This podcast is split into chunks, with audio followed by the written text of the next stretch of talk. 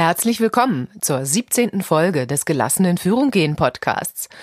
Es hat eine kleine Verzögerung gegeben seit der letzten Folge im Betriebsablauf, Sie wissen schon. Doch Heute habe ich endlich wieder ein schönes Thema für Sie.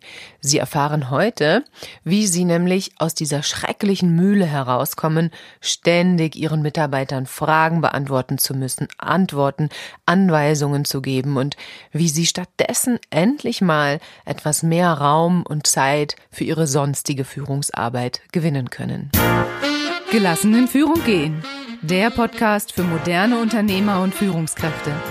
Hören Sie regelmäßig, wie Sie entspannt Verantwortung übernehmen und Ihren Führungsalltag mit mehr Leichtigkeit meistern. Stark, wegweisend, gelassen. Der Impuls von Frau Schulz. Silvia und Heinz sind beide völlig unabhängig voneinander bei mir im Coaching. Sie sind beides junge Führungskräfte, relativ neu in ihren Positionen, so ein paar Monate bisher, und beide kämpfen sich wirklich tapfer durch. Und obwohl sie ganz unterschiedliche Typen von Menschen sind und auch in ganz unterschiedlichen Berufsumfeldern arbeiten, haben beide ganz ähnliche Herausforderungen. Sehr spannend, das mal wieder zu beobachten.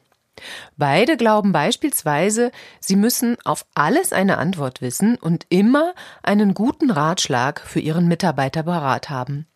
Und da das, wie Sie sich vorstellen können, nahezu unmöglich ist, stehen sie ziemlich unter Druck. Und die beiden machen noch eine zweite Erfahrung.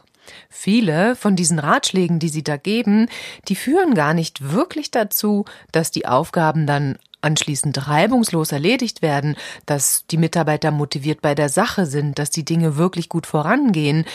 Denn auch dieses Phänomen kennen Sie sicher. Sie geben jemandem einen Ratschlag und als Antwort erhalten sie jede Menge Gründe, weshalb das doch aber gar nicht möglich ist. Das habe ich schon mal probiert, schuld ist doch eigentlich jemand ganz anderes, der müsste etwas tun, das geht nicht, das ist die falsche Tageszeit, was auch immer, jede Menge Gründe gibt es da. Und ehe sie sich versehen, geraten sie in das berühmte Ja-Aber-Spiel.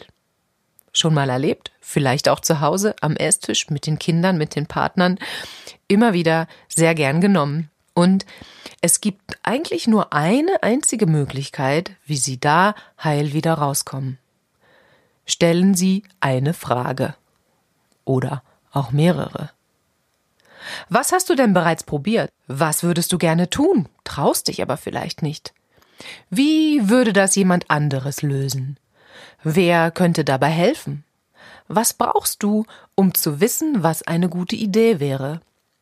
Woran würdest du eine gute Idee erkennen? Na, merken Sie was? Diese Fragen lösen schon etwas ganz anderes aus.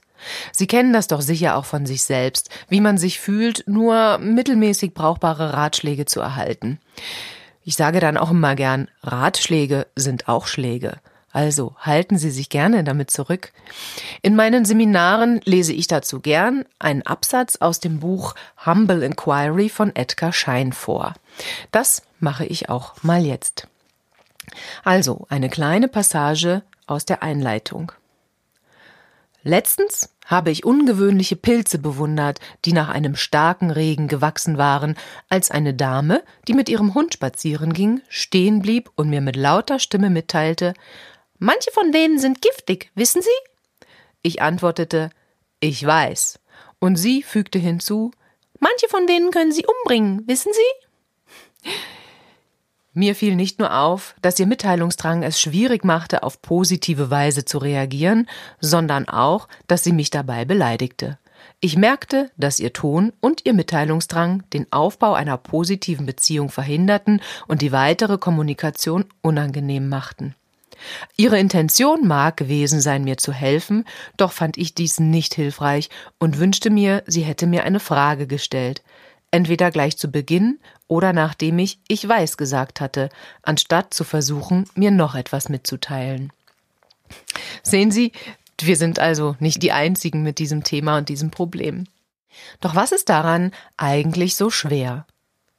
Ich sage immer, der erste Schritt dabei ist es, eher eine Frage zu stellen, statt einen Ratschlag zu geben, bei sich selbst den Druck rauszunehmen und sich selbst zu gestatten, dass sie nicht alles wissen müssen.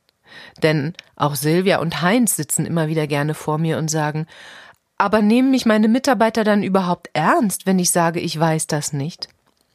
Ich, natürlich tun sie das, wenn die Fragen gut sind, die sie ihnen stellen. Entwickeln Sie also eine gewisse Gelassenheit dafür, dass Sie eben nicht alles wissen. Das muss man sich nämlich auch erst mal trauen. Aber Sie sind doch kein Feigling, oder? Eine gute Antwort könnte auch sein, ich habe zwar Ideen, wie man das machen könnte, doch ich bin überzeugt davon, dass es viel besser ist, wenn du deine eigenen Ideen nachgehst. Denn diese passen viel besser zu dir und du wirst dich mit dieser selbst gefundenen Lösung viel leichter tun. Ich vertraue dir. Wenn nun ihr Gegenüber vielleicht wirklich so gar nicht willens ist, eigene Lösungen zu entwickeln, ha, dann gibt es da natürlich auch eine humorvollere Herangehensweise, nämlich machen Sie ihm ein paar idiotische Vorschläge.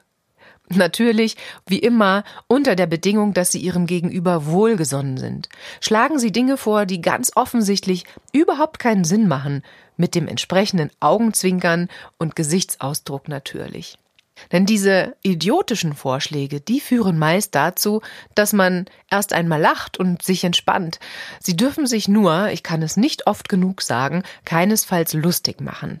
Wenn aus ihren idiotischen Vorschlägen ihre Verachtung für ihr Gegenüber herausspricht, dann geht der Schuss garantiert nach hinten los.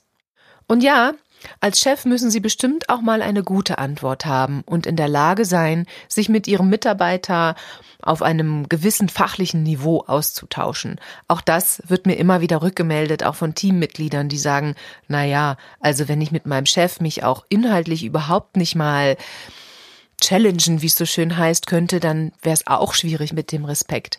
Aber Sie müssen nicht ich sag immer, sein Depp sein, der für ihn mitdenkt, weil ihr Mitarbeiter selbst zu faul ist, das zu tun. Sie können das nämlich auch gar nicht. Denn wenn Sie sich mal die Pyramide aufmalen, in der Sie sich wahrscheinlich wiederfinden, dann wird auch noch mal einiges klar. Über Ihnen, sagen wir mal beispielsweise drei Chefs, vielleicht die Geschäftsführung Ihres Unternehmens. Neben Ihnen weitere vier Abteilungsleiter oder Teamleiter, Kollegen auf ihrer Ebene.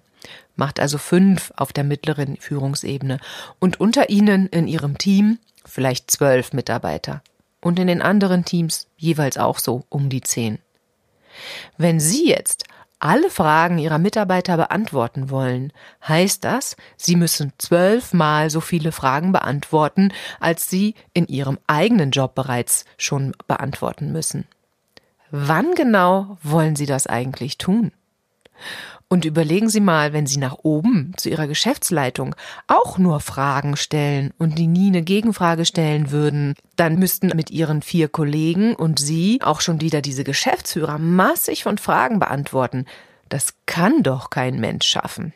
Als ich dieses Bild Silvia im Coaching einmal aufzeichnete, schaute sie sehr erstaunt auf mein Flipchart und ich glaube, in diesem Moment fiel ein für Sie sehr wichtiger Groschen, wie man so schön sagt. Merken Sie was? Also, an dieser Stelle keinen Ratschlag von mir. Ich weiß nämlich auch nicht, wie Sie in Ihrem wahrscheinlich wirklich sehr komplizierten Fall am besten vorgehen sollten. Aber ich habe da eine Frage. Als es Ihnen zuletzt einmal geglückt ist, Ihren vielleicht vorschnellen Ratschlag zurückzuhalten, was genau haben Sie da getan? Mein Name ist Wiebke Schulz und ich bringe Sie gelassen in Führung. Wenn Ihnen dieser Podcast gefällt, dann erzählen Sie es unbedingt weiter und hören Sie natürlich auch beim nächsten Mal wieder rein. Da habe ich dann einen Tipp, nein, keinen Ratschlag für Sie, wie Sie unangenehme Beurteilungen möglichst souverän und lösungsorientiert hinter sich bringen können. Bis dahin, Ihre Frau Schulz.